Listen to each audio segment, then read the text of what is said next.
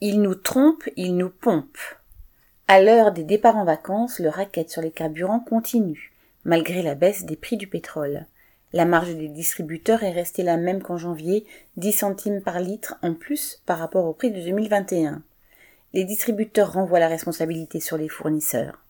La vérité, c'est que producteurs, raffineurs et distributeurs nous pompent.